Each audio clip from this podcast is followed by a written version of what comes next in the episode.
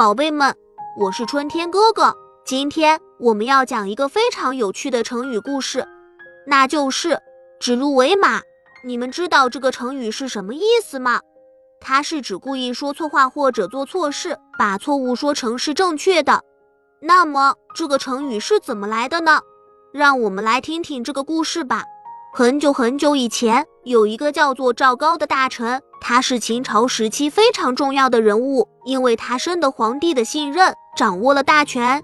有一天，赵高想要测试一下自己的权威有多大，于是他让人牵来了一匹马，然后对皇帝说：“陛下，这是我今天新得到的鹿，真是太漂亮了。”皇帝听了，觉得有些奇怪，他看了看那匹马，说：“这不是马吗？你怎么说是鹿呢？”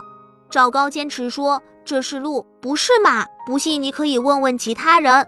皇帝于是问身边的大臣，大臣们有的回答是鹿，有的回答是马，这让皇帝感到很困惑。他不知道这些人是不是在说谎。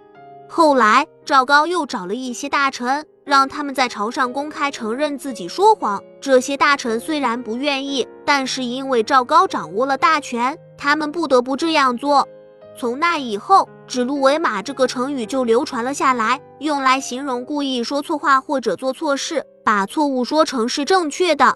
孩子们，让我们也要学会像赵高一样，不要故意说错话或者做错事，要诚实面对自己的错误。只有这样，我们才能够真正做到正确的事情。好了，宝贝们，这期的故事讲完了。喜欢我讲的故事，就请订阅一下吧。咱们相约下期再见。